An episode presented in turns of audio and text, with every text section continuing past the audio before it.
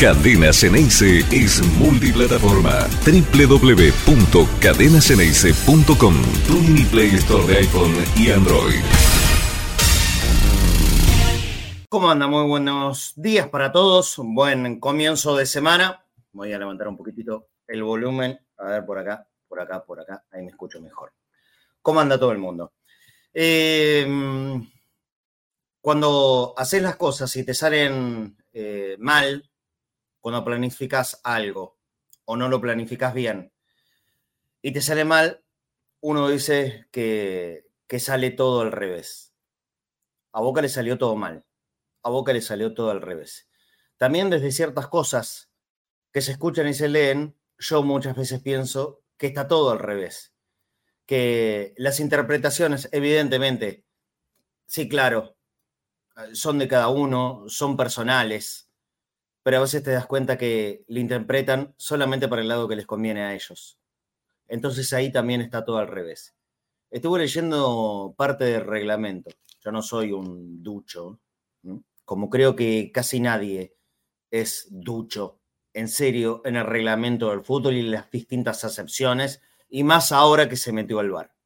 Insisto, confirmo, me hago todavía muchísimo más fuerte. El primer gol de River es un verdadero choreo es un verdadero choreo. Mirando la letra fría del reglamento, donde ahí no debiera haber grandes lugares para la interpretación, digo, afirmo, grito si fuese necesario, el primer gol de River es un verdadero choreo.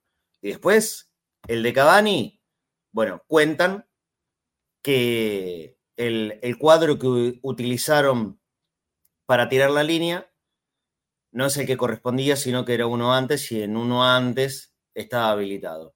Esa realmente no estoy en condición de discutirla, porque ni siquiera yo la vi, entonces cuando discuto algo es porque lo veo.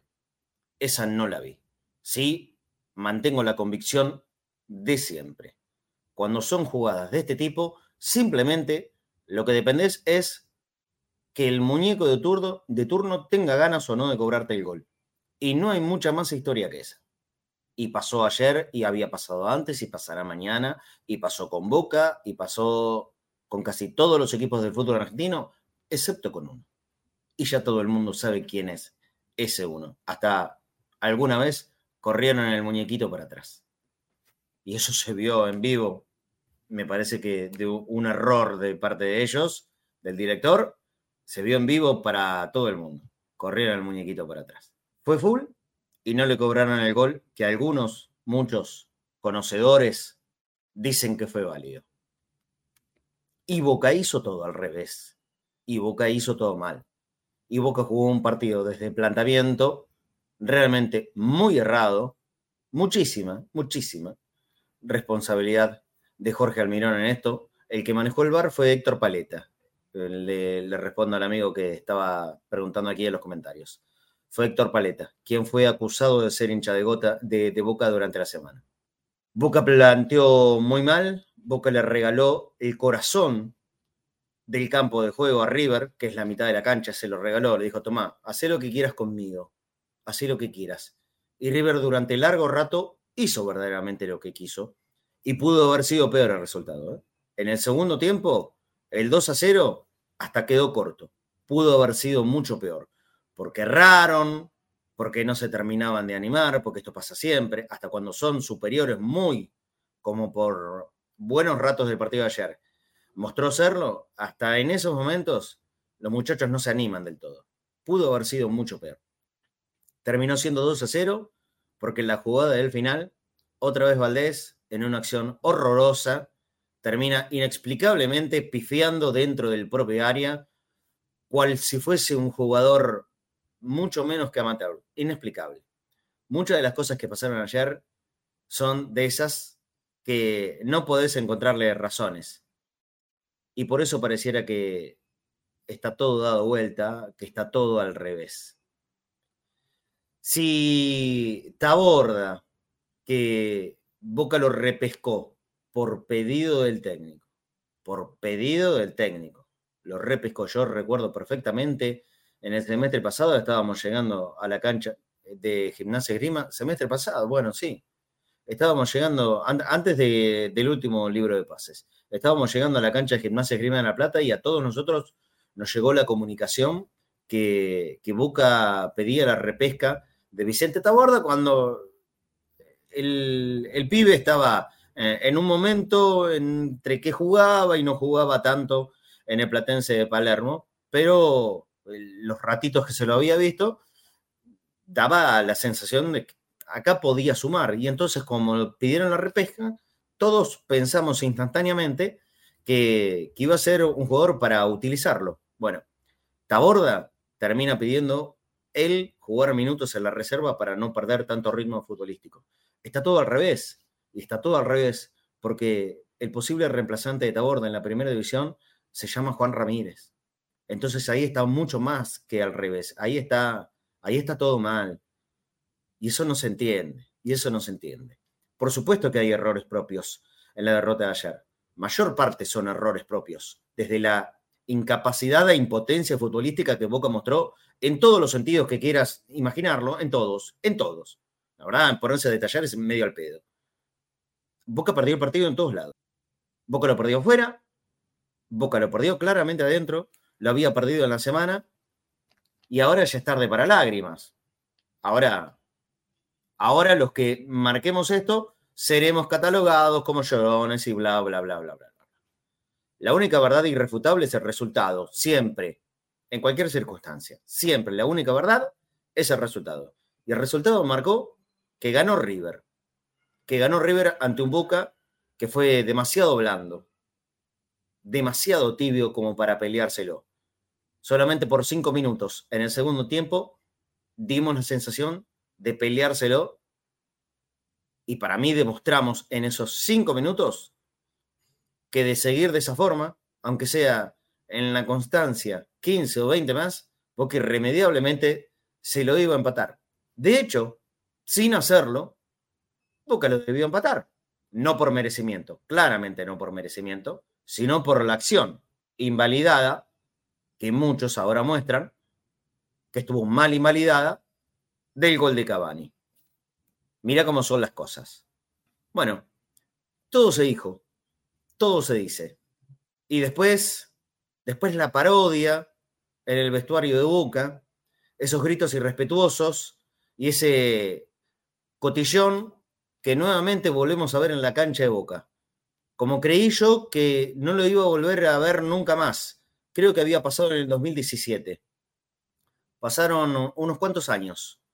En el 2017 fue que Gallardo y su equipo habían embanderado, proteado el vestuario de Boca, como si eso fuese su lugar, como si ese hubiese sido su casa. Yo pensé que nunca más iba a haber algo parecido. ¿Por qué? Bueno, esas cosas son relativamente fáciles de corregir, ¿no? Mira, eh, este no es tu lugar, esta no es tu casa, ni siquiera la alquilás, vos acá venís solamente de visita. Y como visita que sos, te tenés que comportar bajo em, los caracteres de eh, el respeto, el respeto al lugar en donde estás.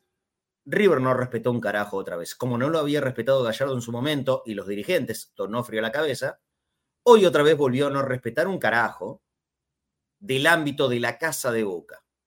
No solo no respetó, sino que fue profundamente irrespetuoso los jugadores profesionales de River, por supuesto, con la connivencia y con la condescendencia de sus máximos dirigentes, con Brito a la cabeza, para eh, mofarse y cagarse en Boca institución, por supuesto en todos nosotros, los socios y los hinchas de Boca, a quienes fue dirigida directamente la falta de respeto de todo el plantel profesional de River, su cuerpo técnico con De Michelis a la cabeza y su presidente con Jorge Brito a la cabeza. No sé si a esta hora los dirigentes de Boca ya presentaron ante ellos, ante los dirigentes de River, un reclamo formal o por lo menos un pedido de explicaciones ante esta falta de respeto. Si no lo hicieron, mal, tarde, hay que hacerlo. Ya debieron haberlo hecho. Y si no lo hicieron, es una falta grave, pero no para con River, es una falta grave para con los propios socios de Boca, que son a los que ellos tienen que defender, porque están ahí justamente puestos por los socios de Boca, que lo que tienen eh, y lo pusieron en ese lugar como condición sine qua non es para defender los intereses, el respeto, el orgullo y la moral, ¿por qué no? De todo, de la institución, de cuidarla y de no ser agraviados, como mínimo en nuestra propia casa, en ningún lado, pero como mínimo en nuestra propia casa. A veces, cuando vas de visitante, mm, hasta yo comprendo que hay situaciones que, que te pueden escapar de tu alcance. En casa mando yo. En casa mando yo. Bueno, otra vez, seis o siete años después, volvió a pasar lo que yo creí que nunca iba a volver a ver. Cambiaron las dirigencias, ¿eh? Cambiaron los nombres. Ellos siguen siendo más o menos los mismos y se volvieron a cagar en nosotros. Por eso está todo al revés. Por eso yo pienso que más allá de una derrota circunstancial, en definitiva, no va a ser la primera vez que perdemos con River, por suerte todavía son más las veces que le ganamos nosotros, pero no deja de ser circunstancial y ya hay que pensar en el partido del jueves. Ya está.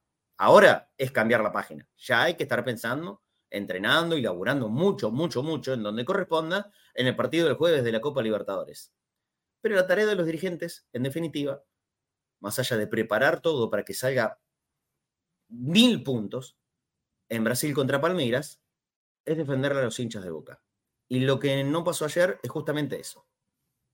Yo me sentí ofendido, yo sentí que me faltaron el respeto. Y lo único que, puedo pedir ante eso, como yo no tengo eh, ni condición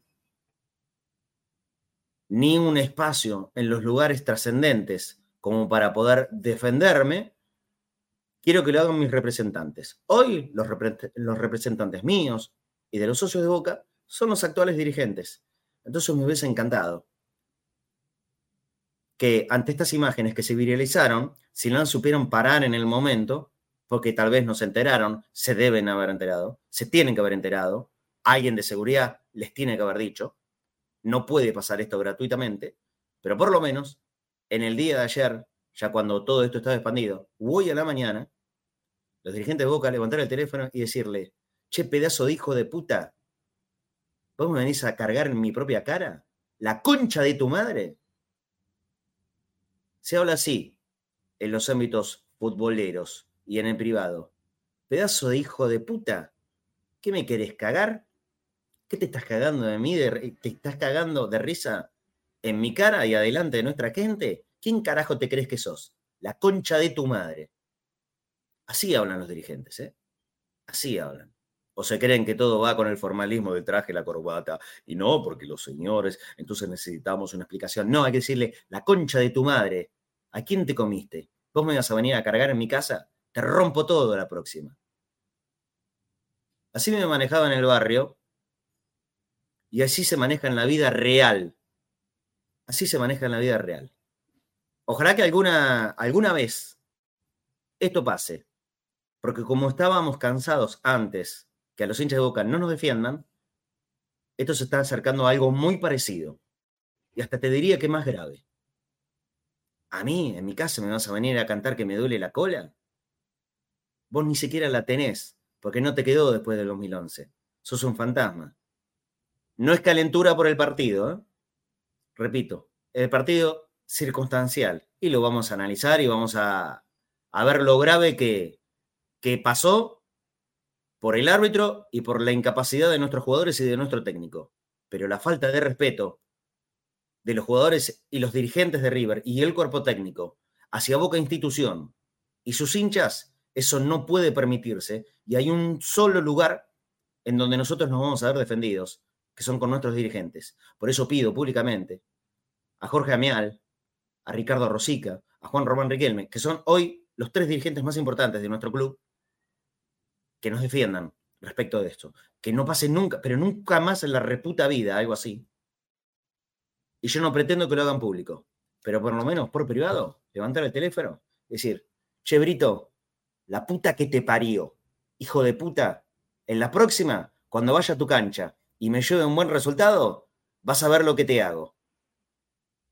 Tu cancha fría, horrible y congelada se va a convertir en una, nueva bombonera. Te voy a llevar a las 12 dentro del vestuario. Como vos metiste las banderas de la barra de River en el mío, yo te voy a meter a las 12. pase o no pase después. Pero ¿sabes qué? Aunque sea el gusto de decírselo en la cara, estos degenerados se lo tendrían que sacar. Ojalá pase. Yo actuaría de esa manera. Por suerte yo no soy dirigente, ni nunca lo sería. 13 y 18. Lo tengo conectado al Flaco Fernés. Hola Flaco, ¿cómo andas? Y Nico también. Gracias, Marce. Eh, buenas tardes. Hola Nico, ¿cómo estás? Hola a todos. Eh, ayer estaba indignado por el partido porque al ver a Boca así de esa manera, porque ya nos viene robando de hace décadas con la dirigencia anterior, con esta dirigencia y, y con todos siempre. Ya me tiene un poco cansado que nadie haga nada y porque todos hablamos, hablamos y después decimos, ah, referí cobra lo que tiene que cobrar, tenemos que hacer los goles, sí es cierto, tenemos que hacer los goles. Planteo bastante malo el de Almirón, un 11 bastante malo puso en cancha. Me parece que Almirón está en otra cosa, no sé si está en la Copa. Ojalá que esté metido en la Copa Libertadores, pero está en otra cosa, no sé dónde, pero está en otra cosa. Eh, lo que más me duele es que, a ver, no solo nos robaron antes del partido, nos robaron durante el partido, nos ganaron el partido y cuando se fueron nos mearon el patio de mi casa. Hmm. ¿Entendés? Lo mearon. ¿Y esto qué quiere decir? Que lo primero que tiene que hacer Boca hoy, ya pasó, te van a decir, bueno, discúlpame, como se hace todo, se pide disculpa y se sigue para adelante. Lo primero que tiene que hacer Boca hoy es echar a toda la seguridad que tiene contratada Boca ahí porque cuando salen del vestuario con la bandera así, la seguridad de Boca tiene que ir y, atropellarlos. Esto no se puede permitir acá. ¿Dónde está la seguridad que contrata Boca? ¿O solo es para los de Boca? Sí. ¿Eh? ¿Solo es para nosotros la seguridad? ¿Para reprimir a nosotros, no a los otros? ¿Cómo dejaron hacer eso? Y después, no, este es el patio de mi casa. Bueno, te lo remearon el patio de tu casa. Te chorearon, te violaron a tu mujer y te lo mearon. A ver si te queda claro. Yo sentí lo mismo. ¿eh? Yo sentí lo mismo. Que sí, sí, yo sentí lo mismo. Se trata de eso. Después poné el equipo que se te cante. Podés ganar o perder. Pero te mearon el patio de tu casa y no es la primera vez. No. No es la primera vez que te lo mean. Así que, muchachos, a ver qué hacemos con Boca o, pasemos, o hacemos un club de amigos que cualquiera viene y hace lo que se le canta a las pelotas, o hacemos un club en serio. Porque qué, el jueves vamos a decir, ay no, la Conmebol, la, la Conmebol de River y esto. ¿Y qué hicimos en estos años con la Conmebol, con la AFA y con todos? No es con esta dirigencia, sino con la anterior y con la anterior. ¿Qué carajo hicieron? Vale remarcar lo siguiente. Te mea, te plotea el vestuario, sale con todo ahí, vienen, gritan como si fuera la cancha de River, hermano, ¿dónde estamos? Una vez nosotros fuimos y nos rompieron todo el micro abajo del puentecito ese que tenía River. Nos rompieron todo el micro a piedrazo. Y no pudimos bajar y se suspendió el partido por 20 minutos porque no podíamos bajar el micro. ¿Dónde están? ¿Dónde carajo están? Vale, vale marcar que Boca perdió un montón de partidos en la cancha de Boca. Y que todos los rivales se van festejando. Todos. Desde Tigre, Estudiante de La Plata, los, que me acuerdo, ¿eh? antecedentes cercanos. Tigre, Estudiante de La Plata. Bueno, los que hayamos perdido. No me acuerdo ahora. Y perdimos también con Racing, y perdimos con San Lorenzo, y perdimos con Independiente. Perdimos, perdimos, perdimos un montón de veces. Nunca pasa esto. Nunca pasa esto de parte de un equipo rival de mofarse de la forma que lo hacen y lo organizan los dirigentes de River. Y se lo permiten dirigentes de Boca. No pasa con ningún otro, con ningún otro equipo. Esto es una, obviamente una maniobra pensada, pensada antes. Esa bandera no apareció de la nada. Esa bandera vino por algo. Es una bandera que tenía 50 metros, de mínima. Vino por algo. Acá están poniendo, yo no sé si esto es verdad, ¿eh? No sé si esto es verdad. Díganme si pasó esto, ya estamos en un nivel de, locura absoluta. ¿Es verdad que Alonso entró en la cancha de Boca? ¿Alonso entró en el césped de la cancha de Boca? ¿Esto es así? Yo no, no sé, no lo vi, y aparte había un montón de gente, no, puedo em, identificar si era. Las fotografías son de vestuario y que estuvo en el precalentamiento. Toda esa parte sí sé que Alonso había anunciado que iba a ir, que no iba hace mucho tiempo a la, a la cancha de Boca. Ahora, no tengo imágenes. Pero no entró al pasto. No tengo imágenes concretas de que haya entrado al pasto. De todas maneras, también decían el, el ingreso de Riquelme al vestuario, que lo confirmó Fafi Pérez. Yo en el momento en el cual me, me lo habían consultado, yo todavía no tenía la confirmación, tenía el rumor. Pero, a ver, si hablamos de un equipo que no respeta su propio espacio en momentos de tristeza, ¿por qué va a respetar espacios ajenos? Y además, porque en mi casa, porque en mi casa no. Porque en mi casa no. Porque yo no, la hago respetar, Nico. no lo entiendo. No entiendo. Yo entiendo ese tipo de cosas. Yo tengo, a ver, yo no tengo ningún respeto por alguien que no respeta ni su propia propiedad. Entonces es, es lógico que tengan ese reaccionamiento y es una reacción eh, vista desde la inferioridad en la cual se, se observa constantemente.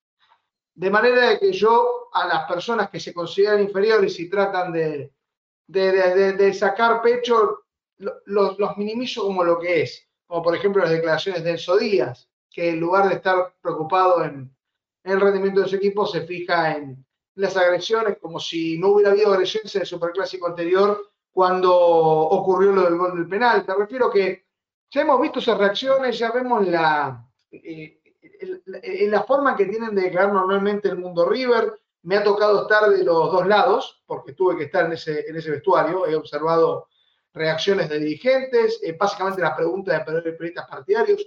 No me sorprende absolutamente nada.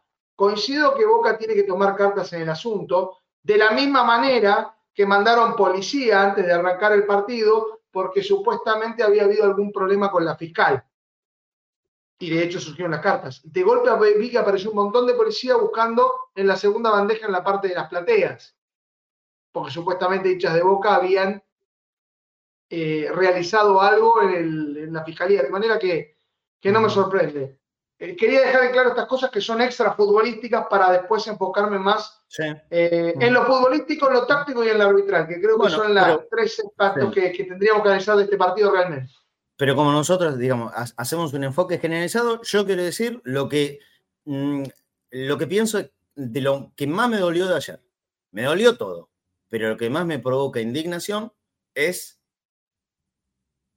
que, me vengan a cargar en mi propia casa, que me vengan a faltar al respeto, porque el festejo eh, es, lógico, el que gana festeja, está bien, ¿quién, va, ¿quién va a decir algo? El que gana festeja, pero faltar el respeto, faltar el respeto, premeditadamente, con un armado, que por supuesto eso se tiene que, se tiene que trabajar fue trasladado, llegó a la cancha de Boca, lo metieron en el vestuario, hicieron lo que quisieron y salieron desde ahí para pararse frente a todos los medios de comunicación que había ahí, cantándole cantitos como si fuesen barras, como si fuesen barras de River y no profesionales.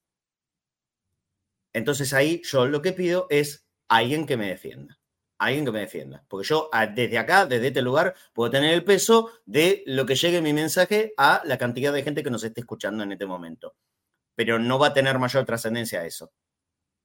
Un dirigente de Boca, por eso pido nuevamente, con nombre y apellido, a Jorge Ameal, a Juan Román Riquelme o a Ricardo Rosica o a los tres juntos, que estaría buenísimo que estemos todos juntos, que estemos los tres juntos para ir y decir, miren muchachos, acá ustedes nos venían a tomar el pelo, nos venían a tomar el pelo. Ganaron, ganaron dentro de la cancha, jugaron mejor que nosotros, eso nadie lo va a discutir, pero ustedes vinieron acá a tomarnos el pelo. Y esto no es de esa manera. Boca se cansó de ganarle a River a lo largo de su historia. Se cansó. Se cansó. Y va a seguir ganándole a River en lo que quede de la historia.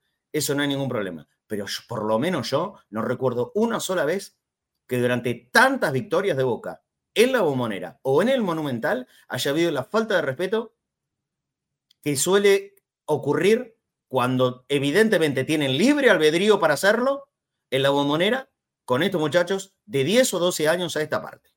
Empezó Gallardo y empezó Gallardo con Donofrio y ahora lo continúa de Michelis con Brito. ¿Lo vamos a permitir? ¿Y nos vamos a quedar pasivos ante la falta de respeto para los hinchas de Boca? Si hay alguno que no les molesta, está todo bien. A mí sí. Y yo soy socio de Boca. Y yo soy hincha de Boca. Entonces, tengo el derecho de venir acá y decirlo. Y reclamar. Quiero que me defiendan. Y quiero que no me falten el respeto. Ni más ni menos que eso. Después me ganan bien, mal, con irregularidades, con ayuda de los árbitros, bueno, otro tema de discusión. Pero faltar al respeto no. Porque nunca Boca cuando ganó en la cancha de River le faltó respeto a nadie. Nunca, nunca.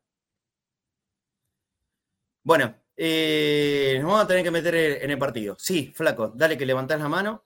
Vamos con. ¿sabés lo que pasa? Ya, sí. ya desde el momento que se sacaron 200 selfies dentro de la cancha de Boca y nadie lo sacó, dijeron: Este territorio es nuestro.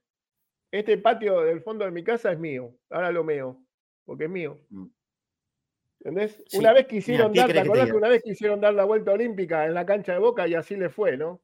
Sí, así en el 86. no llegaron ni a la mitad. No llegaron a la mitad. Y ahora si quieren dar una vuelta olímpica pueden dar tres que no pasa nada. Eh, no creo que sea ese el caso, me parece que los hinchas en ese sentido sí reaccionarían. De hecho, eh, quiero aclarar algo que se dice en los chats. Un segundo, un segundo, Flaco. Un segundo, Flaco. Esto es, esto es importante. Había un hincha infiltrado en la tribuna de socios que había venido de Misiones. Eh, todo el mundo está declarando que está gravemente internado. Esto no es así. Sí es verdad que salió inconsciente de esa tribuna. Fue al hospital de Gerich. Una vez recuperado, los no, no permitió que los médicos lo, lo revisen mucho y se retiró. De manera que no, no, no es cierto que está internado gravemente simplemente que una vez que se recuperó se, se preocupó por una operación anterior y se fue. Quería aclarar esto porque en los chats se sigue diciendo que hay un, internado muy grave, ahora en este momento no lo hay, y es cierto lo de la selfies. Y yo entiendo el enojo, yo lo tomo de quien viene. Entonces, en ese sentido, yo necesito, creo que eso sí es algo que los dirigentes se tienen que preocupar, pero no es algo para ir agrandando. Es, es fulvito para ellos porque necesitan constantemente lo que hicieron en su propiedad hace ya una década. De manera que, no, es ni agrandar, su propio estadio, ¿Por qué no van a hacerlo acá? No es ni agrandar ni achicar. ¿Por qué la cancha de Boca? Por Dios. Ni agrandar ni achicar. Yo lo que estoy pidiendo en este momento, y ya no públicamente, porque públicamente pasó lo que pasó, una, una charla, un llamado telefónico en privado, y así, en los términos que lo dije, y no lo voy a repetir, en los términos que lo dije, desde Amel al presidente de River, desde Riquelme al presidente de River, o de Rosica al presidente de River, o una llamada en conferencia, todos juntos al presidente de River. Porque esto fue pensado por Brito. Esto fue pensado por Brito, admitido por Brito, con la condescendencia de Brito. Así que la comunicación tiene que ser directa, de ellos con Brito, con el presidente de River. A los jugadores de Boca en el Monumental le cortan el agua caliente, ¿eh? Le cortan el agua caliente y le mandaron la, seguridad. Y le mandaron la seguridad por todos lados. bueno, eso, entonces eso es lo que rompe las pelotas, se cortó Nico. Eso es lo que rompe las pelotas. ¿Se entiende?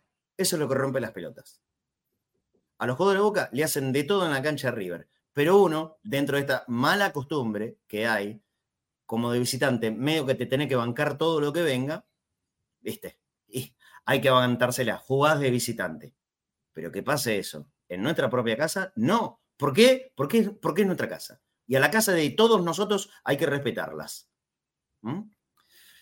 Bueno, 13.32. Vamos a meternos en el partido. Me encanta cuando la gente dice, este no es tema, este no es tema. Muchachos, vengan y hagan el programa ustedes. Los que, quieren, los que quieren decirnos de qué tema hablar, vengan y hagan el programa ustedes. O ábranse un canal de YouTube y hagan el programa ustedes. Y los vamos a ver ustedes. ¿Sí? Hagan un programa todos los días de su vida, pongan los temas que quieran y hablen de lo que quieran. No hay ningún drama. ¿Sí? Y después vamos a ver cuánta gente los ve. Dale, hagamos así. De esto no se habla. Hablamos, más, hablamos básicamente de lo que creemos que hay que hablar. Y se hablan de todos los temas. Y en el turno que nosotros decidimos que se hablen, los que no están de acuerdo tienen todo el derecho de dejar de mirar o hacer su propio programa. Es muy fácil hoy, ¿eh? Una computadorita, te metes un nick en YouTube y estás al aire. Puedes hacerlo. No hay ningún drama. Vamos a hablar de partido. Boca jugó espantosamente. Boca fue gran responsable de la derrota 2 a 0. Mal planteado, mal ejecutado, malos desde los intérpretes elegidos y, el colorario del 2 a 0, que repito, terminó siendo barato, tiene que ver con todos los errores que cometió Boca. River jugó bien, porque River manejó la pelota, porque River la movió con dinámica, mucha triangulación, a veces bastante al cohete, sin, sin lastimar demasiado. De hecho, eso es lo que pasó en el primer tiempo. Pero después, cuando se decidieron atacar, era evidente que Boca estaba flaco en todos los sectores. No marcaba a nadie en la mitad de la cancha. Cuando lo atacaban por los costados, no estaba Weigan, no estaba Zarachi.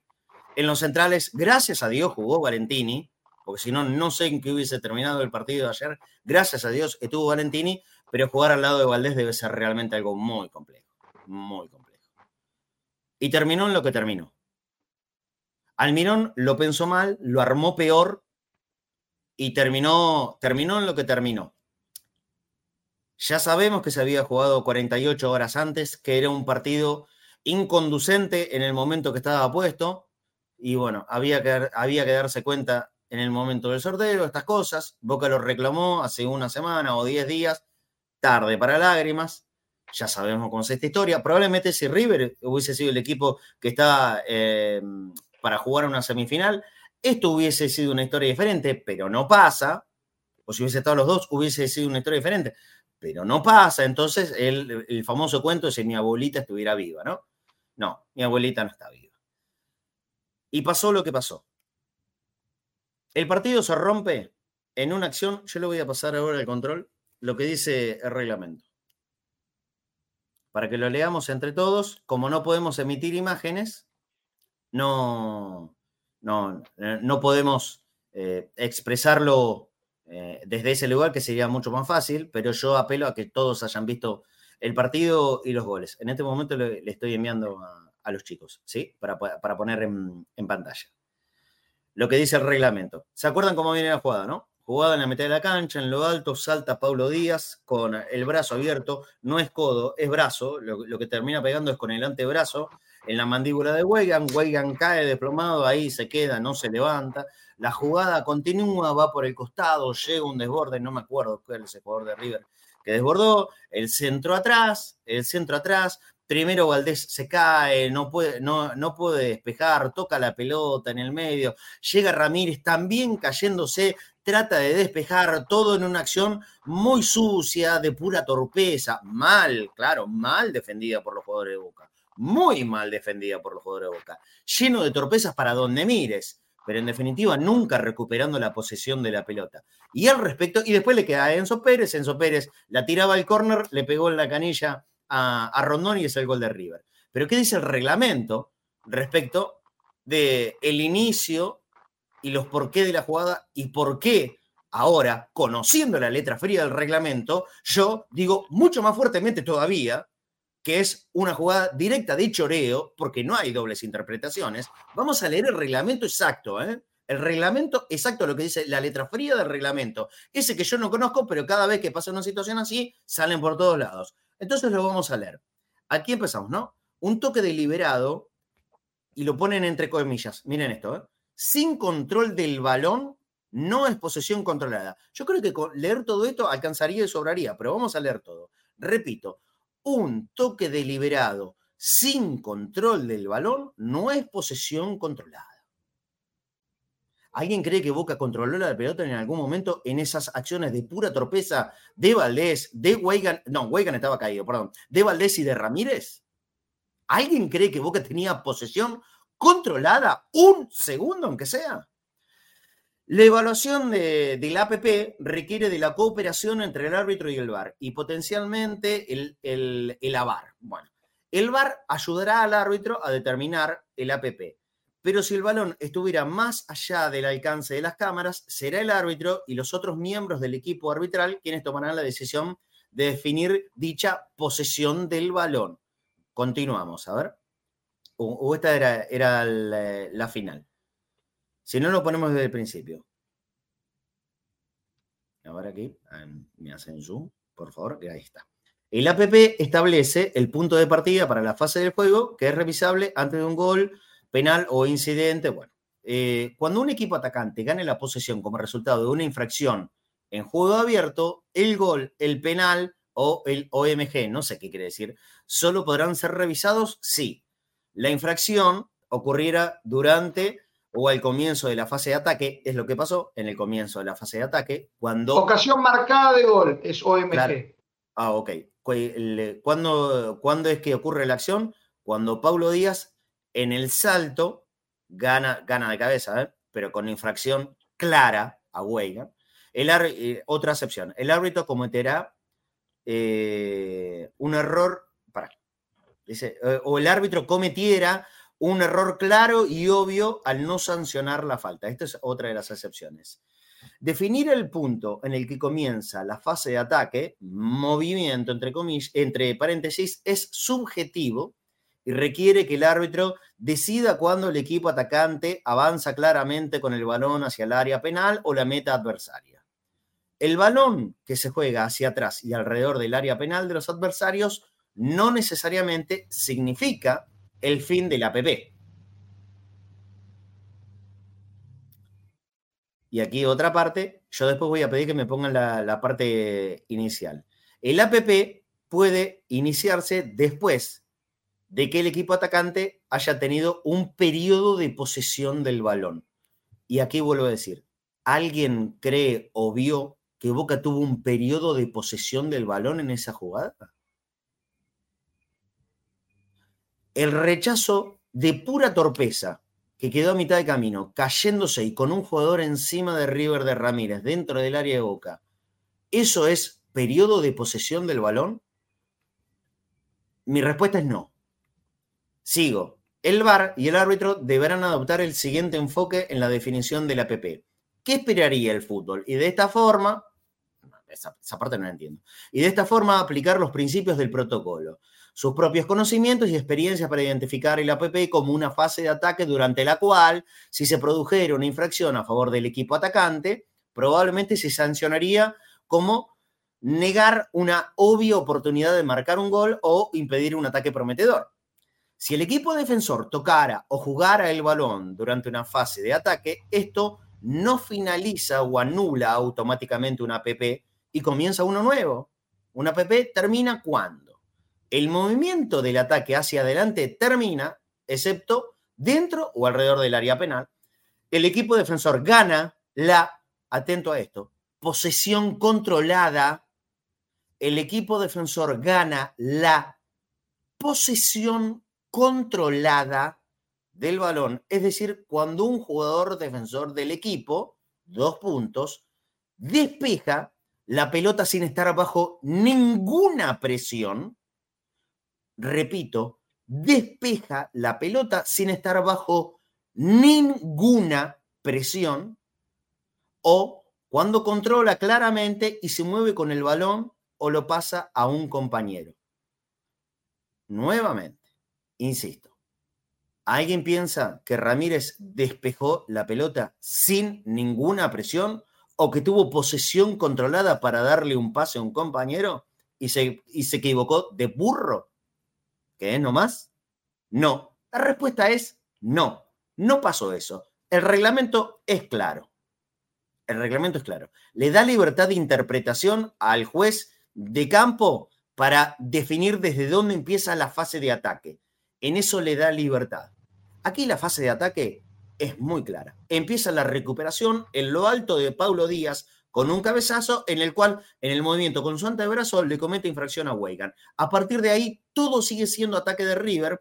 Intentos de despejes nulos, torpes, increíble torpeza de los defensores de Boca, que comprenden a Valdés y a Ramírez, pero nunca dejó de ser jugada de fase de ataque. Nunca hubo posesión controlada. Nunca hubo un despeje sin la intercepción o la interrupción de un jugador del rival.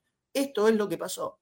Esto marca reglamento. Por eso, insisto, insisto, el primer gol de River, el que rompe el partido, el que lo pasa, el, que hace que pase a ganar el equipo que dominaba, que jugaba mejor, pero que no había metido goles porque casi no había pateado al arco, se ponga 1 a 0. Y después ahí la historia ya es harto conocida para todos. Reglamento, ¿eh? Reglamento, la letra, ¿la leyeron? ¿La vieron? Todos. Eso dice el reglamento. Si ahora tenemos ganas de interpretar que Ramírez, puro, puro torpe que es, esa, esa acción, ese movimiento de Ramírez, ¿era acción controlada? Bueno, simplemente vengo acá y, y, lo discuto y te digo, no, eso no es posesión controlada. Eso es simplemente un despeje de pura torpeza y con un jugador de River al lado. Nada más. Y después la de Cavani, ya lo he dicho, El que tira la línea tiene ganas de cobrártelo, te lo da. El que, tiene, el que tira la línea no tiene ganas de dártelo, no te lo da. Así. Es así. Eh, hola Pablo, ¿cómo andas? Ya que entraste. ¿Qué haces, Marce? Bien, bien. Hola Nico, hola Flaco, ¿cómo andan? Bien, todo, todo muy bien, Pablo. Bueno, estábamos hablando justamente de, la jugada de recién y yo estaba mostrando la, la fría letra del reglamento que tienen tantas cosas. Salieron, salieron ex jueces, ¿no? Eh, ¿Cómo es que se llama el que escribe en Infobae? Me olvidé el Miguel Sime, que este, fue, en su momento fue, estuvo en la escuela de árbitros durante mucho tiempo, pero se refirió a otra jugada, no a esa en particular. A la de Cavani. A la de Cavani. A la de Cavani. en la primera jugada también, a veces... En la primera jugada también a veces te la quieren cobrar y a veces no, ¿eh? porque yo me acuerdo que en, ese mismo, en la misma bombonera, eh, una Argentina, creo que contra Ecuador, o Paraguay, Argentina hace un gol y retrotrae en la jugada 21 pases antes que había habido un full argentino para recuperar la pelota cerca de los bancos de suplentes. Eh, y la verdad que es difícil de entender que una jugada tan larga se pueda anular un gol. Eh, me refiero al de ese Argentina, que fue anulado por una acción donde fue una falta que ya se la morfó el árbitro. Ya está, es como que. Con Paraguay, con Paraguay, bueno, no me acuerdo. Si, Paraguay o Ecuador. Si, era fecha 1 era Ecuador, pero bueno, no importa. Eh, y es esto que te digo, el problema que tiene el VAR, eh, después eh, podemos interpretar si es perjudicial siempre contra Boca o no, es justamente eso, que ante jugadas iguales, a veces te cobran y a veces no te cobran. y pasa con frecuencia con distintos equipos. Si el foco hoy es hablar, si pasa con mucha frecuencia con Boca y con mucha frecuencia con Boca frente a River, ya estamos hablando de un tema que eh, no creo que podamos resolver nosotros ni los hinchas, sino que es un tema dirigencial. Eh, y, me parece que ahí es donde Boca falla desde hace por lo menos eh, ocho años y ya son dos dirigencias diferentes. No, porque yo creo que el quiebre es 2014. Antes, si era, era más disimulado. Son diez años. sí, sí, nueve años. Eh, y ya ha cambiado la dirigencia y era uno de los puntos que también se eh, cuestionaba de la dirigencia anterior, de que se regalaba contra River. Y mucho no ha cambiado, incluso cuando el resultado fue favorable, porque cuando Boca le ha ganado a River, también hubo polémicas. Eh, entonces, como suele decirse, Boca tiene que ganar el partido y ganarle a la tecnología o a los arbitrajes. Insisto, eso es donde Boca tiene que patear fuerte o pisar fuerte eh, eh, en AFA, en Conmebol, eh, a nivel dirigencial. Boca, yo siento que hay una cefalía dirigencial desde hace 10 años que, no resuelve nadie, y todavía no resolvió nadie. y lamentablemente va a seguir pasando porque no sabemos quién es el representante de Boca en AFA, ni en Conmebol. La palabra clave en el reglamento es, es subjetiva ahí es donde se van a agarrar para decir si, si fue correcto o no. Exactamente, pero, está puesto en el reglamento de manera de que no sea definitiva. No, pero, Por eso la palabra subjetiva la ponen. Pero, para, pero, para, lo, que, lo que habla de subjetividad en el reglamento es de dónde se inicia la fase de ataque. ¿De dónde se inicia la fase de ataque? Eso es lo que interpreta el árbitro. Por eso hace la interpretación. después, pero Nico, eh, en, el mismo reglamento te lo muestra y lo dice claro. ¿Lo podemos volver a poner otra vez, por favor, chicos? Sí, sí, yo estoy de acuerdo, clarísimo. la, parte de la, posesión controlada. La parte de la posesión Yo estoy de acuerdo con vos, Marcelo. ¿eh? Yo te estoy diciendo lo que pueden llegar a decir, nada más. En esa regla. Por eso la subjetividad es la que hace como el gesto que hizo arriba del plato. Ahí está. Bueno, un toque deliberado sin control del balón no es posesión controlada. Y lo que fue ayer es, en, ese, porque se le apunta a Ramírez en esto. Hay tantas cosas por apuntarle a este muchacho. Eh, lo que justamente no hizo Ramírez es controlar el balón. Entonces, ¿cómo va a ser posesión de algo que no tuvo, que no tuvo control? No hay una nueva jugada. No hay una acción que se inicia nuevamente. No es un mal pase de Ramírez. No, es un intento de rechazo cayéndose y con un jugador de River encima. No hay control.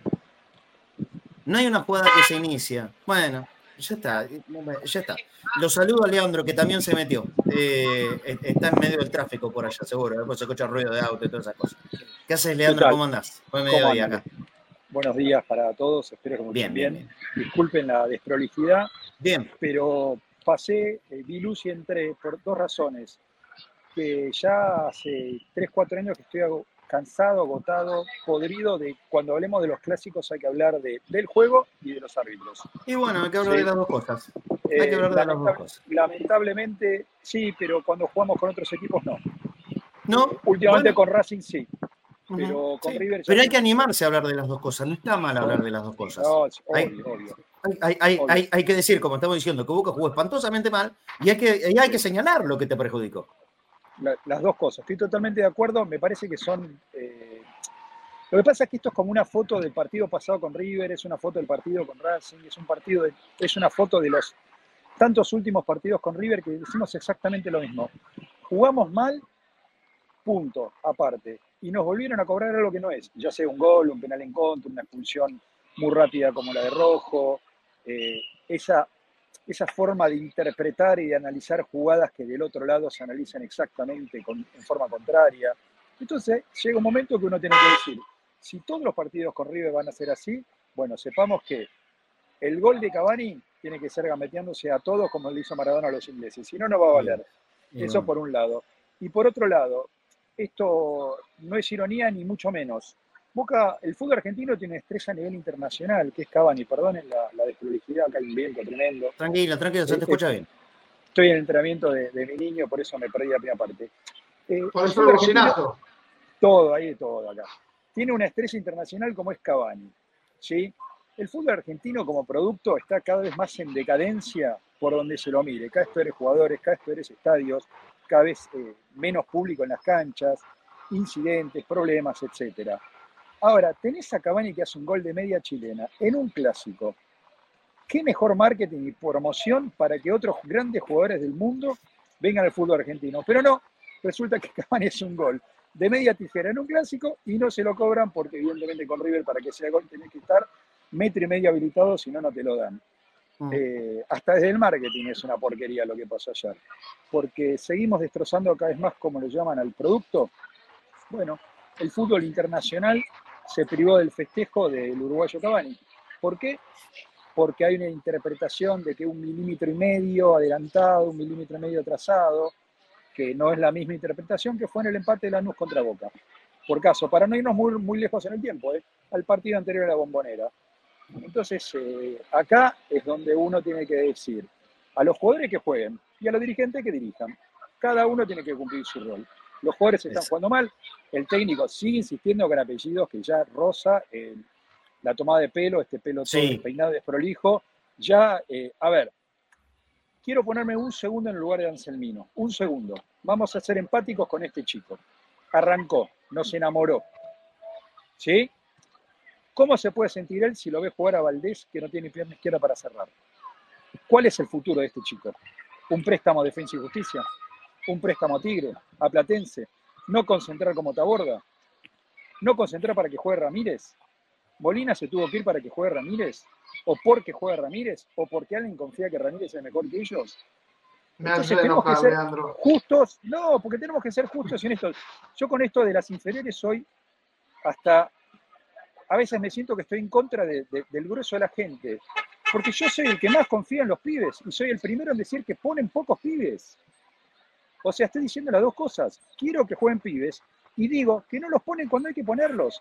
Era un partido para jugar con chicos. Y si Boca perdía con River 2 a 0, 1 a 0, 3 a 0, con Anselmino y Valentini de centrales, nadie decía nada. Pero tenemos que verlo, Valdés, que en la primera jugada del partido, en la primera jugada del partido, cabeceando hacia atrás, le da el pase a Romero fuera del área. Ya ni conceptos de fútboles. Romero debió salir del área para despejar una pelota que cualquier central se la da para que la agarre con la mano. Le erró el área, muchachos. Sí, Iba todo sale apresurado. Sí, sí, al minuto. Eh, al minuto, al minuto le erró el área y en el último minuto le erró la pelota y regaló el 2 a 0. Increíble. ¿cómo, cómo, seamos empáticos con el chico Anselmino? Dos minutos. El pibe está Entraron cuatro pibes, Leandro, ¿eh? Tuvieron que arreglar el problema que creó Almirón, cuatro pibes. Con los chicos. O sea, como siempre. Seamos ¿eh? justos con el mensaje del predio, de Boca Predio. Los chicos son buenos, si son buenos, que jueguen. Y la verdad es que no los ponen, no los ponen. Ayer era un partido para ponerlos. ¿Por qué juega Ramírez? Yo hace 60 partidos que digo lo mismo. ¿Por qué juega? No hace dos o tres, ¿eh? Hace 90. ¿Por qué jugó Valdés? ¿Qué te puede dar que no te puede dar el chico Anselmino? ¿Qué te puede dar? ¿Que, que Anselmino le pife con la izquierda como le, pidió, le pifió Valdés? Bueno, pero ¿sabes cuál la diferencia? Tiene la posibilidad para, aprender, para progresar, para mejorar. Porque es un mm. chico. Mm. ¿Qué te puede dar Valdés? En diciembre se va a Cerro Porteño, se va a Olimpia, se va a Guaraní, se va donde, donde se tenga que ir. ¿Sí? Pero ¿qué te puede aportar? Yo respeto que esté Roncaglia en el plantel, porque es un jugador sin fe del club, que sí puede preparar a los chicos, los puede ayudar, los puede aconsejar, ¿sí? Pero ¿cuál es la función de Valdés? ¿Cuál era la de Zambrano? ¿Cuál es la de Ramírez? ¿Cuáles son? ¿Qué, rol cumple en el plantel? Nada más. Yo quiero verlo a Ramírez lo que hicieron ayer, lo que hicieron ayer con Ramírez fue terminar su carrera. En Boca por lo menos en Boca la carrera terminó. pero hace 20 partidos que terminó la carrera de Ramírez. coincido con ustedes, coincido con ustedes, pero lo, de ayer fue agravarlo mucho más. Hay un ejemplo táctico en ese sentido, Leandro. Cuando Ramírez, eh, digamos, cuando el jugador de, River, cualquier rival, recibe la pelota, recién ahí presiona a Ramírez. Espera que se desarrolle la acción para actuar. No, mira, yo ayer lo decía, yo ayer lo decía entre Y le falta confianza. Un, toquecito. Ayer lo decía entre, entre, en entrebosteros. Ramírez es el primer jugador de fútbol que yo veo en mi vida que le escapa a tocar la pelota. No, quiere que le pasen la pelota. El primero fue Rolón. Rolón hacía lo mismo, se escondía detrás de la marca, pero después Rolón, entrando en los segundos tiempos, mejoró. ¿Ves? Ahí te daba ciertas opciones, ciertas soluciones. Pero Rolón no tenía responsabilidades ofensivas como si alguna vez pensamos que lo, que lo, tenía Ramírez. Hoy no, hoy no tiene ¿Pero no lo vieron en San Lorenzo? ¿No vieron cómo jugaba San Lorenzo Ramírez? No, no, es lo mismo. No, no, no, no era esto. No era esto. Sí, Pablo, y después voy a Flaco y después tenemos que ir al uno por uno volando. Dale, Pablo. No, no, la desprolijidad de no saber eh, eh, de alguna manera ahogar ofensivamente a los defensores de River, de que Ramírez iba a cualquier cosa, Bullaude también, y lo que pasaba es que quedaba totalmente descompensado el medio porque Campuzano quedaba por lo menos a 20 metros. ¿eh? Solo quedaba Campuzano, tenía que girar para atrás siempre. Sí, eso iba a decir. Ahí interrumpiste. Perdón. Flaco, flaco. No, lo que quería decir más o menos lo que dijo Lea. A ver, ¿por qué no juegan los pibes? Y ya me lo estoy preguntando hace mucho tiempo, ¿no? Sí. Porque los pibes, ¿a quién pertenecen? ¿A esta dirigencia o a las anteriores? A Boca. A Boca. Claro, pero bueno, está bien. Está bien, pero es una preguntita, ¿no? Como para hacer un poquito de malos y pinchar un poco en dónde está. No, pertenecen a Boca. Los jugadores son de Boca, no son de dirigencias. Es un error plantearlo así, perdón, flaco. ¿eh? No, no, no, no, son, de Boca, no, porque si no estaríamos, entrando en lo, que no, en lo que no quiero, porque si no estamos, eh, sos de este o sos del otro. No, son de Boca. Los jugadores pertenecen a las inferiores de Boca. No, no son ni de técnicos, ni de captadores, ni de dirigencias. Son de Boca son patrimonio de nuestro club, formados por el Club Atlético Boca Juniors, no por Daniel Angelici o por Juan Román Riquelme. Son de Boca. Sí, te lo preguntaba porque también pregunto por qué también son de empresarios. O sea, una, una pregunta te lleva a la otra. Y vamos a preguntarnos por qué nos pasa esto. Si, mira, por ejemplo, si lo decís por uh, Rouco, Weigan es de Rouco y ayer jugó como titular y jugó un partido de terror. De terror, ¿eh? Lo de Weigan ayer fue de terror, como la mayoría. Vamos al uno por uno y después nos peleamos ahí. Dale, vamos al uno por uno rápido, que no hicimos ni tanda. Nico, te lo pido por el amor de Dios, porque somos todos compañeros. Deja completar a, todos. En serio te lo digo, es para la prolijidad y para la armonía del, grupo también. Te lo pido, por favor. Eh, empiezo yo, como siempre. ¿Cuántos somos? Un, dos, tres, cuatro, cinco. Eh, Romero, Romero, no tuvo mucho que hacer, no tuvo un partido destacado. Cinco puntos Romero. No, fue responsable, ¿eh? no fue responsable en ninguno de los dos eh, goles de River, pero, tampoco tuvo acciones destacadas. En una se le escapó de la mano eh, y se mandaba una macanota de aquellas. Tuvo suerte en esa. Cinco puntos para Chiquito. Vamos con el lateral derecho. Weigan, flaco. No, muy mal, desencajado la marca, desencajado mentalmente, desencajado del corazón. La verdad que Weigan jugó uno de los peores partidos que yo vi en Boca, un 3. Bien. Continuamos con Valdés, Nico. Bueno, Bruno Valdés ya creo que más prácticamente han dicho todo. La, jugada del comienzo del partido y la jugada del final en la cual literalmente le pifia la pelota. Eh, creo que dan un resumen de, su partido. Eh, desgraciadamente no, nunca ha demostrado estar a la altura de, estar en Boca y creo que fue demasiado premio de estar en el Superclásico. Un 3 para él. Bien, ahora eh, Valentini. No te voy a condicionar la opinión. Para mí el único que estuvo a la altura del partido, Pablo. El mejor jugador de Boca en la cancha, el único que estuvo eh, compenetrado en lo que se jugaba Boca ayer, que era llegar bien eh, anímicamente al jueves. No solamente jugó bien él, sino que trató de, resolver todas las cagadas que hizo su compañero de saga.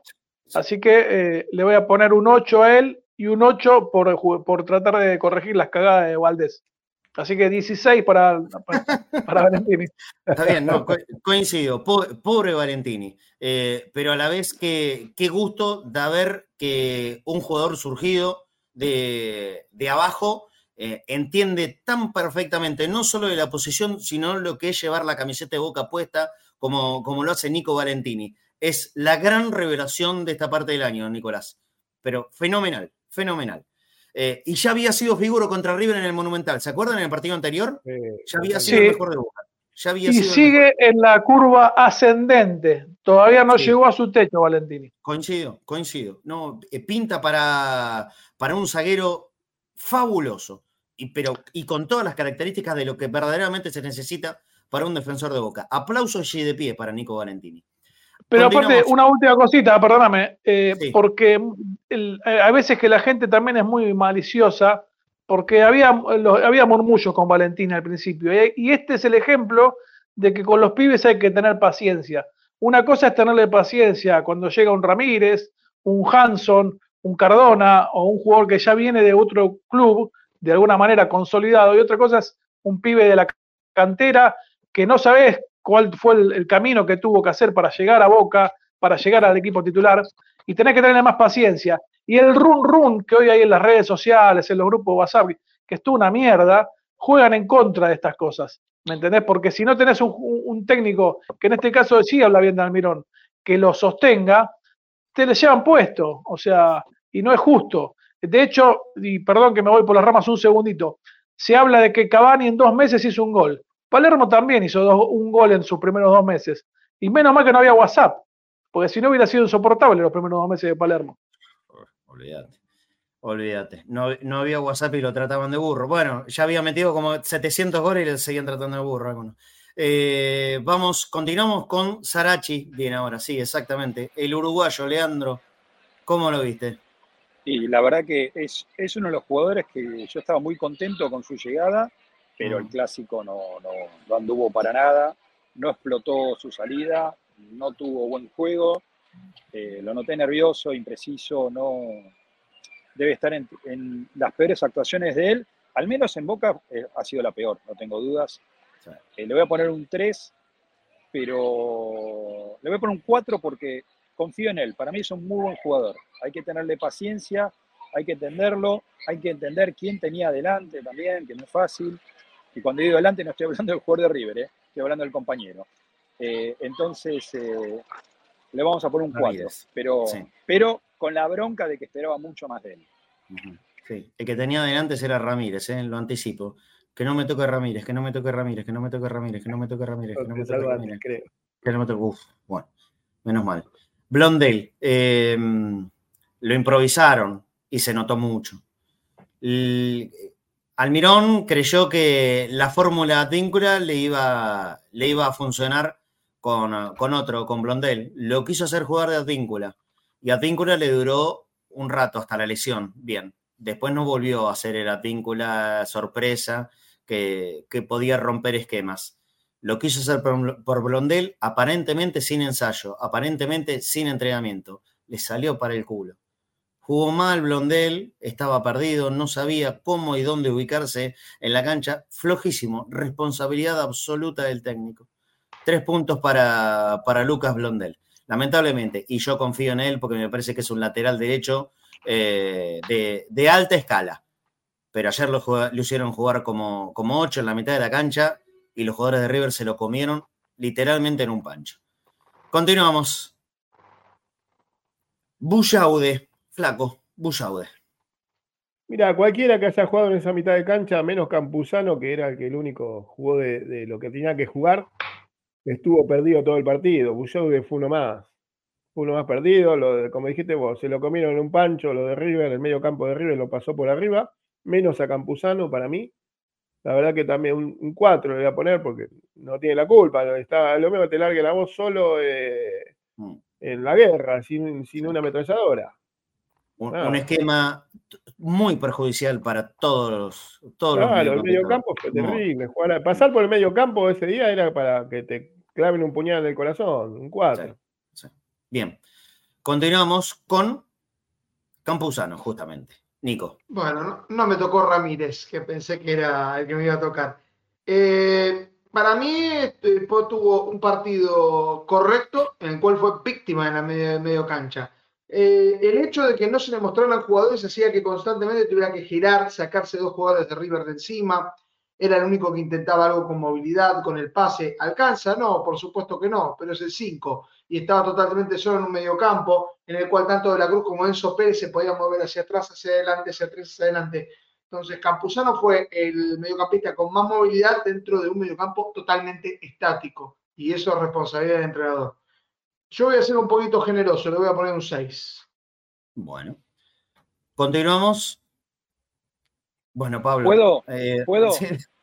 ¿Querés? Sí. Campuzano, fue muy, muy, muy digno. ¿eh? ¿eh? la verdad que Campuzano eh, tuvo también el problema que tuvo Valentini lo tuvo Campuzano en el medio, resolver las cagadas de los de al lado. Sí, no, le evitas, mirá que a vos te toca, eh, a vos te toca Ramírez y te lo quiere robar Leandro. Lo hacemos los dos si querés. Sí, bueno, dale. No alcanza con, no alcanza en conjunto, en conjunto, dale, dale, dale. Pablo y Leandro. Yo, yo le voy a poner dos puntos. Algún día sabremos cuáles son los motivos extra futbolísticos por los cuales Ramírez integra el plantel de Boca. Leandro. Eh, me parece que la presencia de Ramírez en el campo de juego, por vez número 60 además, es un golpe muy duro a las inferiores del club. Pero muy duro a la confianza de los chicos a Aaron Molinas, a Taborda y a tantos chicos que tuvieron que irse del plantel a probar suerte a otros lados, cuando de haber tenido el 10% de las posibilidades que tuvo este muchacho, hoy estaríamos hablando de Taborda como el volante por izquierda que Boca necesita, de Aaron Molinas del enganche, de Taborda el chico que maneja las pelotas paradas, porque ayer Ramírez pateó los corners, dijo, pateó los corners. Yo cuando lo veo que se acerca un córner, tenía ganas de romper la pantalla gigante en la cual estaba viendo el, partido. Me parece una falta de respeto total a los jugadores de Boca, total. Entonces, si Aaron Molinas, un chico que me encanta, si Taborda, un chico que me encanta, y tantos otros chicos hubiesen tenido dentro de la política del Boca previo, ¿sí? porque es una política, o al menos se dice que es una política, el 10% de las posibilidades que ha tenido Ramírez, hoy Armolinas vale mucho para el club, hoy Taborda valdría mucho dinero para el club. Pero tenemos que seguir viendo a este muchacho, que además nos cuesta siempre un cambio, porque no termina partido nunca, porque es futbolísticamente imposible sostenerlo más de 45 minutos en la cancha. El puntaje es menos un millón. Sí, Pablo, que quería no, no, que aparte mal, mal, predispone a la gente la presencia de Ramírez. Mal predispone. O sea, entonces hasta le juega en contra al jugador, porque aún tal vez ilusionado con algún día eh, demostrar por qué alguna vez fue considerado para llegar a Boca, eh, ya la verdad que arrancar con ese yunque debe ser muy difícil. Entonces, eh, el famoso te saco para protegerte, bueno, sí, que lo saquen para protegerlo. Sí, porque ponerlo es exponerlo, justamente. Cínico. solamente una cosa. Cuando supe la formación, Lo primero que, porque tenés la charla con los plateístas previa, decía, va a ser el primer cambio y va a ser en el entretiempo. No había ni siquiera empezado el partido. ¿eh? Dije, va a ser el primer cambio y en el entretiempo. Dicho y hecho, fue el primer cambio y en el entretiempo. El último que quiere agregar es el flaco. Lo que pasa también que es muy pesado ya jugar para Ramírez. No se están dando cuenta que es muy pesado ya decirle a Ramírez, mirá que el domingo jugás. Ya le tiene que agarrar dolor de estómago a Ramírez cuando le dicen que va a jugar. Me parece que, pasa, por ahí. Es lo que pasa. Yo creo que tiene la cabeza explotada este chico. Ya está. ¿para, qué, ¿Para qué lo siguen perjudicando de esta manera? Está sufriendo. No lo hagan sufrir más y por consecuencia que no nos haga sufrir más a nosotros. Por favor, por favor. Ya está, por favor. Sí, parece una tomada de pelo, como dijo Leandro, eh, parece una falta de respeto a un montón de cosas. Pero mira, yo pienso en su bien. No lo hagan sufrir más, no lo pongan más, por favor, no lo pongan más. Porque está sufriendo este chico, está sufriendo de verdad, le está pasando mal. No que no puede, no, no, puede correr porque no le sale, no le sale desde el cuerpo, los movimientos, no, no le sale, no lo hagan sufrir más a Ramírez, por Dios, no lo pongan. Sí, Leandro, cerra vos, dale. Sí, simplemente quería agregar algo. Yo no estaba en desacuerdo con la llegada de Ramírez, no me parecía un jugador, me parecía un jugador que venía a sumar. Jamás pensé que iba a tener tantos partidos en la primera de Boca. Lo que pasa es que está, eh, como dice Marcelo, está en un momento anímico y mental que es imposible que juegue, es imposible. Y yo lo quiero comparar con el caso Peruzzi, que para mí era un buen jugador, sí que llegó un momento que jugar en la bombonera se le hizo imposible. Se le hizo imposible y no jugó más. O a Méndez, que tuvo también unos temas personales. Sí, es verdad. Entonces, eh, cuando no se puede, no se puede. Yo no quiero decir que es un mal jugador, porque quizás va a taller, vuelva a Taller de Córdoba, Argentina Junior, si juega bien, no hay problema. Yo no le deseo el mal a nadie. Lo que pasa es que verlo este muchacho, que como dice Román, cuando no quiere mencionar a alguien usa la palabra muchacho, viéndolo este muchacho en la primera de Boca, es lo primero que pienso es en las inferiores. Y esa es mi bronca, porque yo quiero ver a chicos del club y hay buenos chicos para jugar en ese lugar. Hay buenos chicos y nos privamos de ver a los buenos chicos que tienen que verlo a Ramírez jugar. Seamos tengamos empatía con los chicos. Entendamos que ellos también ven todo, que ellos también leen todo, que ellos también entienden del juego, que ellos también tienen ilusión y ellos son verdaderamente patrimonio del club y tienen valor de reventa. Así que desde lo comercial, desde lo futbolístico, desde lo anímico, desde el mensaje para otros chicos que ven a sus compañeros llegar, porque ¿qué pasa con el volante por izquierda de la sexta, de la séptima, de la octava, cuando ve a Ramírez jugar en la primera de Boca? Tiene dos opciones, pensar, o juega cualquiera o no llego nunca. Ni hablar. Bueno, continuamos, continuamos porque si no, no terminamos más el, eh, el uno por uno, Leandro. Eh, breve, breve, porque ocupaste mucho tiempo con Ramírez, así que Hanson. Tenés razón. Bueno, cinco puntos, eh, no desentonó para un juego que no estaba preparado para el, formato de él. jugó un poco de wing, un poco de volante. Me gustó que lo vi un poco pelear, un poco estar en las trifulcas que se fueron armando. Eh, durante el partido de, lo mejorcito dentro de un Boca muy irregular. Cinco puntos. Bien. Eh, continúo yo ahora. ¿Quién viene? Benedetto. Le voy a dar la misma puntuación que a Hanson. Cinco. Eh, un primer tiempo donde nos solucionó un rato, parecía metido, parecía activo y en el segundo tiempo entró en el mismo pozo que el resto del equipo. Mal, mal, mal, desaparecido, no le llegó la pelota, todo mal. El segundo tiempo de Boca fue todo mal, Benedetto incluido. Así que por ser un, digno primer tiempo, se va a llevar los cinco puntos para mí. Eh, continuamos. El primero de los suplentes. Entraron tres juntos. X Fernández. Flaco, ¿cómo lo viste? Sí, entró no sé para qué y de qué. Porque no. O sea, me parece que entraron los tres y sin decir, bueno, vamos a acomodarnos de esta manera, parémonos así. Parecieron diez minutos que arrancaba, pero nos quedamos sin nafta, ¿viste? El carburador tapado teníamos. Sí. ¿Por qué entraron y para qué? No se sabe. ¿Y mm. de qué, no? ¿De jugar a qué? ¿Para qué? Y, no sé, porque hoy Boca juega a qué, no sabe y por qué tampoco. Juega, si te sale, te sale y si no, no. Es como eso, Boca no entrena, Boca sale a hacer algo. No sé para qué lo, expuso a él, lo puso al colo, para mí era lo mismo. Era lo mismo. Entrar porque sí, eh, un 4. Un 4. No se puede entrar sin saber qué tenés que hacer. Yo pienso algo parecido. ¿eh? La sensación que dio de los tres que, ingresaron fue un mensaje de Almirón, entren chicos, sálvenme. Claro. Algo así, ¿eh? Algo así. Sí, por lo menos, por lo menos puse a los pibes. Como Claro. fue Langoni. Como fue Langoni. Me van a putear menos, ¿viste? Mm. Bueno, eh, continuamos. El, el otro de los ingresados, a ver quién viene ahora. El Colo Barco, Nico.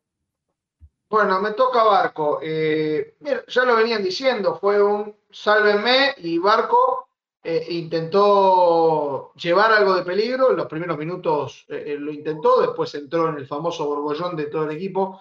Y como detalle, cada vez que a Boca no le salen las cosas, parte los equipos a que sean 4-2-4. ¿A qué me refiero? A que el que esté en el medio campo tiene que encarar a 1, 2, 3, 4, 5 más o menos hasta que le llegue una pelota a los cuatro que están ahí adelante a ver si llegan. Esto se repite constantemente y por eso o la pierden ahí o terminan en un centro que después despeja el equipo contrario. Básicamente, esa es la forma que le pasa. Y después, bueno, Barco tuvo que reemplazar a Sarachi cuando hacen el cambio, porque Sarachi lo iban a expulsar. Vuelve de tres y bueno, se pierde un poquito más en la, en la nebulosa. Eh, Yo le voy a poner un, un 6. Voy a dejarlo ahí, pero por servicios prestados anteriormente, no por este partido en particular. Bien. El, el otro fue Medina, de los que ingresó en el entretiempo. Pablo, Cristian, ¿cómo lo viste? Para mí Medina juega siempre bien, así que le voy a poner un 6 puntos. Eh, lamento que no haya sido titular porque le da claridad al mediocampo y obviamente que es un vínculo con los atacantes y Boca donde falla justamente en ese enlace. Eh, pero bueno, espero que, que juegue más, que juegue más. No puede, no puede ser que a los 20 años los chicos no puedan jugar dos partidos por semana. Mm, la- Perdónenme, pero no lo puedo entender. Sí, eh, bueno, aquí hay una, de eso yo creo una gran responsabilidad de los técnicos de hace muchos años, sí, haberles hecho entrar en la cabeza que los jugadores no pueden jugar eh, con mucha continuidad dos partidos por semana. Yo tampoco lo entiendo. Eh, y no solamente los pide 20 años, porque los que tienen un poco más de 20 años eh, tienen la preparación física, tienen que tener el cuidado, la alimentación, el descanso y todo eso para permitirles jugar dos partidos por semana, sea cual sea la competencia. Pero bueno, continuamos con el siguiente para, para Leandro, el Chango Ceballos, lean. Últimamente estoy un poco contrariado con el changuito. Para mí se está amoucheseando, si existe Uf. esa palabra. Sí. Gracias. Está, cre- está creyendo que tiene que solucionar todas las jugadas él Mm, y la diferencia entre él y Mouche es que Ceballos es 30 veces más fuerte que Mouche. claro. Entonces, eh, tiene todas las habilidades naturales, las condiciones técnicas, la frescura para jugar. Que no la pierda. Él no tiene que ser el salvador de Boca. Él tiene que jugar, tiene que gambetear y tiene que pasar la pelota. Él convive con Benedetto, con Cavani y con Merentiel. Con tres nueves con gol. Esto lo, vengo diciendo hace mucho tiempo. Entonces su función no es terminar la jugada, es darle la pelota a los compañeros que son. Tiene tres grandes goleadores para que marquen los tantos. Eh, ayer encaró varias más, encaró varias más, más allá que hace un centro cruzado muy bueno, pero le pido al changuito, no sos el salvador de Boca, sos un chico. Jugá con la frescura con la que empezaste a jugar, que con eso a Boca le das muchísimo, le aportás muchísimas soluciones, pero no sos la solución única. Convivís con Cavani, convivís con Benedetto, convivís con Merentiel, ellos son los responsables de marcar los tantos en Boca. Sí. Entonces el puntaje Eh. va a ser un 5. También es verdad, eh, coincido en casi todo lo que dijo Leandro, pero también es verdad que Ceballos últimamente está ingresando en el contexto de este maldito 4-2-4 de Almirón que nunca le funcionó bien. Le, le- le robo eso a Yamil Arcos, que era lo que hablamos con Yami cuando nos íbamos de la cancha. Me preguntaba. ¿al- ¿alguna vez, le, ¿alguna vez le funcionó el 4-2-4 a Almirón? Eso me preguntaba Yamila. Y yo le respondí, no, nunca, nunca, Exacto. jamás. De- desde los resultados, cuando a Boca le marcaron el primer tanto, creo que solo a Tolima le dimos. Ah, a Tolima. A, a- sí, a Tolima le dimos vuelta al partido. No, Al Deportivo Pereira, al Deportivo le Pereira. dimos vuelta al tanteador. Los demás Sí. los perdimos casi todos y alguna vez lo empatábamos con Lanús y no Mm. sé cuántos más. Y cuando pone el 4-2-4, pues estamos perdiendo, justamente. Entonces Claro. la respuesta te la dan los números. No, jamás. Exacto. ¿Queda alguno más? ¿Queda algún jugador más o hasta acá ya? Ah, Cavani, obvio, Cavani. Cavani ingresó bien, mirá. Cavani ingresó realmente muy bien. Hizo un gol. Algunos dicen que lícito. No, no estoy en condición de discutirlo. eh, pero estoy seguro que sí. Como también estaba seguro de que no lo iban a cobrar. pero ingresó bien, le dio, le dio otra actitud al ataque, eh, recuperó un par de pelotas. Eh, me parece que mostró coraje y mostró estar a la altura, a, la altura de, lo que fue el partido. Así que le voy a dar siete puntos a Cavani. Y yo voy a abrir la puerta. Deme, un minutito. ¿Continuamos con alguno más o hasta acá llegamos con el uno por uno? ¿Hasta acá llegamos? Bueno, métale, un segundito. Ahí vengo, ahí, ahí vengo, ahí lo vengo.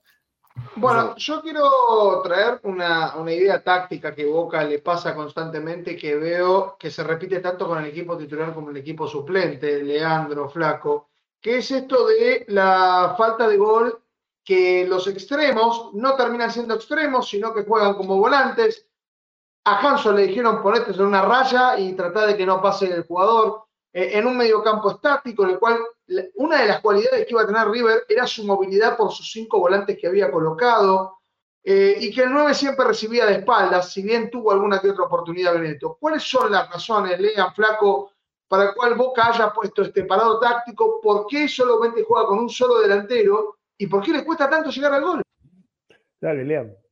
Para mí la respuesta la da el primer tiempo con Racing, donde Almirón probó algo que funcionó fantásticamente bien y a partir de ahí creyó que es la única forma de jugar. Y esto es como decía Marcelo, Advíncula de 8-7, mientras fue sorpresa, fue un hallazgo. Cuando los rivales entendieron cómo venía la mano, no sumo más, no sumo más. Yo me acuerdo de una gran frase del mejor técnico de toda la historia de la humanidad, Carlos Bianchi, que él decía, para un delantero marcar los primeros goles es fácil, pero una vez que lo conocen, ya es muy difícil. Los primeros 10, 20, 30, hasta 50 goles pueden ser fáciles. Ya después te conocen las mañas, te conocen todo.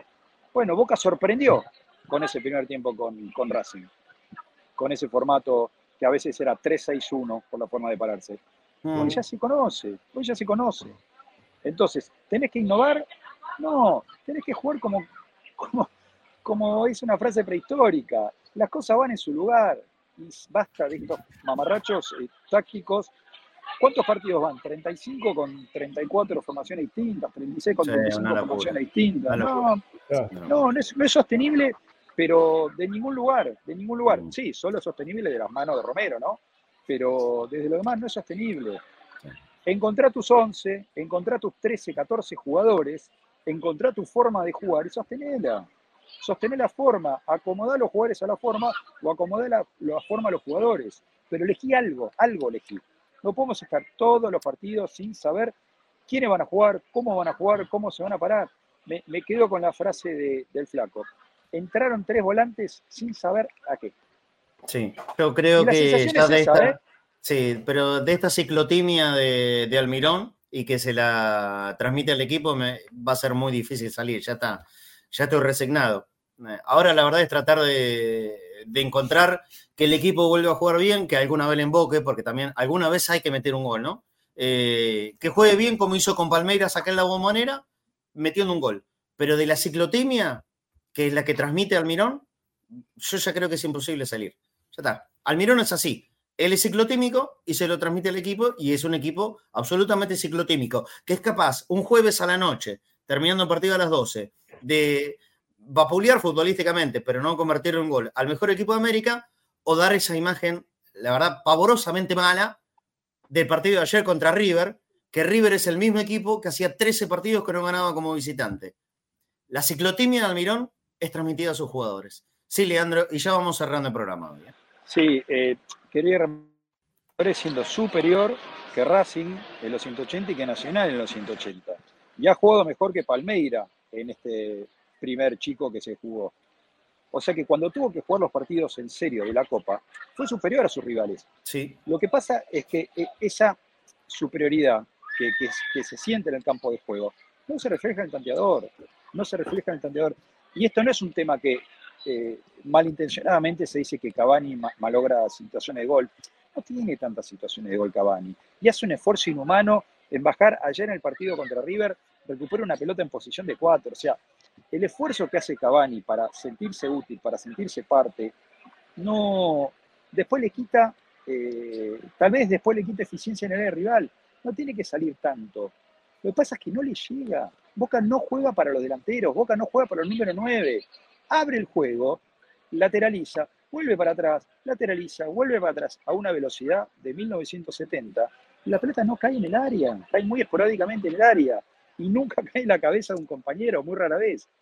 Entonces, los dominios ah, que fueron, repito, contra Racing y contra Nacional en los 180, no se reflejan en los tanteadores y todo lo sostienen las manos de Romero. Bueno, así estamos. Y, esperando por el jueves, ¿eh? Porque jueves jugamos la semifinal y ahí, y ahí es eh, lo que yo ayer calificaba como la bala de diamante. Mucho más que la de plata. Bala de diamante. Y la última, ¿eh? la última para el Mirón, la última para un montón de jugadores. Es la bala. Lo bueno es que la tienen todavía. Vamos a ver cómo lo saben, si la saben utilizar o no.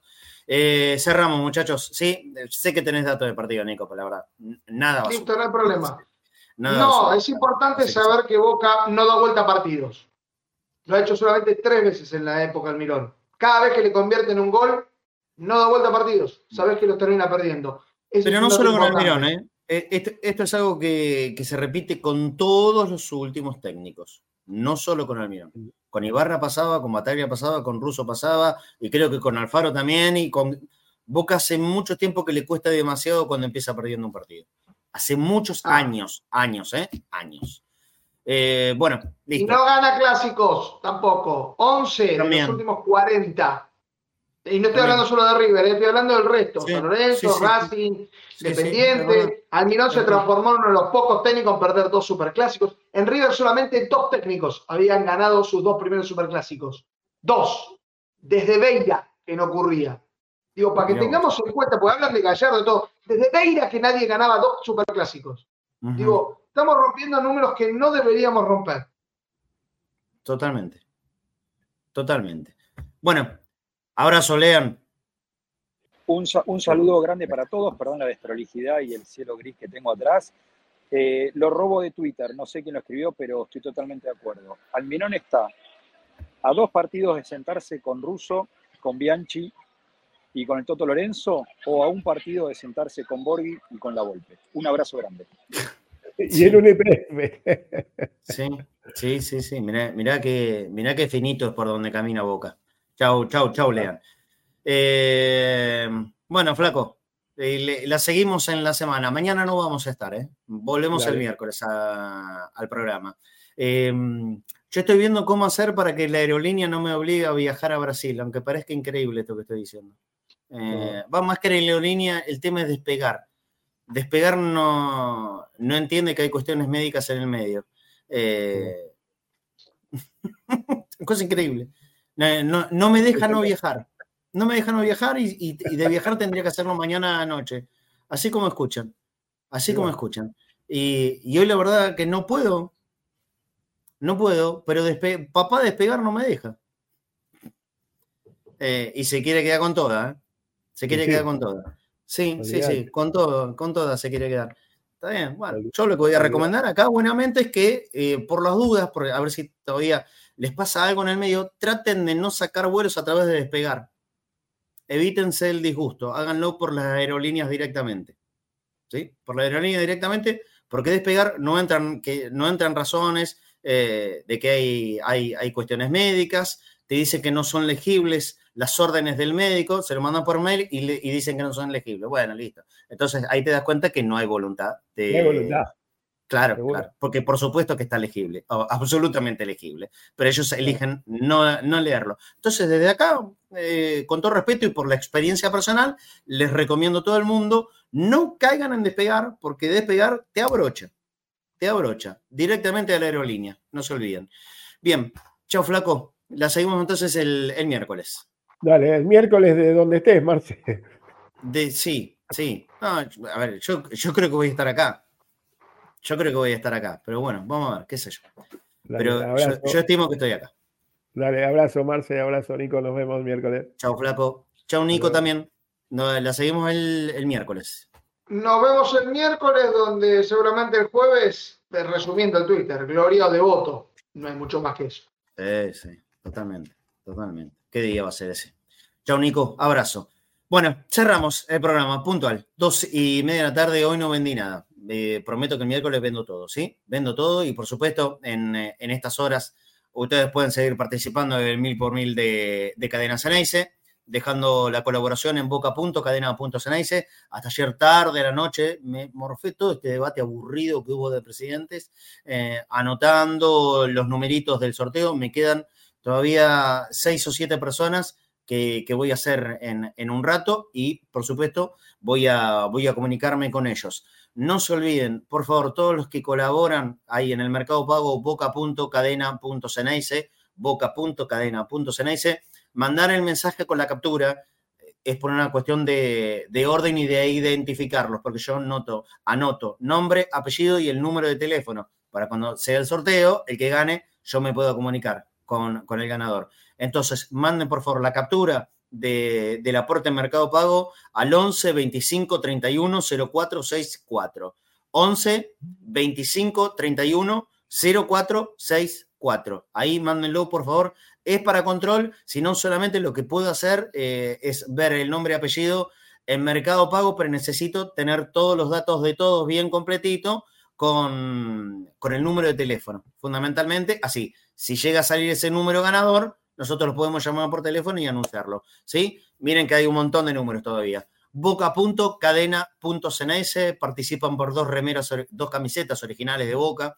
Una firmada por Riquelme, es la camiseta tela jugador con la que jugaron en la despedida de, creo, el más grande jugador que hemos visto en toda esta generación, que fue Juan Román Riquelme, y la otra camiseta original también, la actual, la 10 de Cavani, firmada por Cavani, y la mayoría de los jugadores que están integrando el plantel de Boca. Son dos premios, la verdad, increíble, que no puedes conseguir seguro en ningún otro lugar, solamente con la posibilidad de eh, participar de un numerito que te sale mil pesos. Y si dejas dos mil pesos, te llevas dos números, tres, tres números, cuatro mil, cuatro números, y así, y así, y así, y van a tener lógicamente alguna chance más de ganar. Son mil números a mil pesos, el mil por mil de Cadena Ceneice. Aparte de las camisetas, hay ocho premios muy lindos más que ya imagino la mayoría lo conocen. Eh, y estamos acá para recibir su colaboración. Boca.cadena.ceneice en Mercado Pago y también el código QR de PayPal que le voy a pedir a los chicos ponerlo otra vez en la pantalla. Así la gente que está en el exterior, esto está hecho para los del exterior, ¿sí? Que mm, acerquen su celular, escanean ese código QR y también, obviamente, participan del sorteo mil por mil de Cadena Ceneice. Bueno, ya el miércoles seguramente estaremos de un talante y un humor mucho mejor y pensando en el partido del día siguiente. Nos jugamos la vida. ¿Sí? Futbolísticamente, nos jugamos la vida contra Palmeiras por la semifinal de la Copa Libertadores. Solo Dios y despegar saben desde dónde voy a estar, si desde Buenos Aires o desde San Pablo pero donde sea, vamos a estar aquí en Cadena CNS. Un abrazo grande para todos. Chao.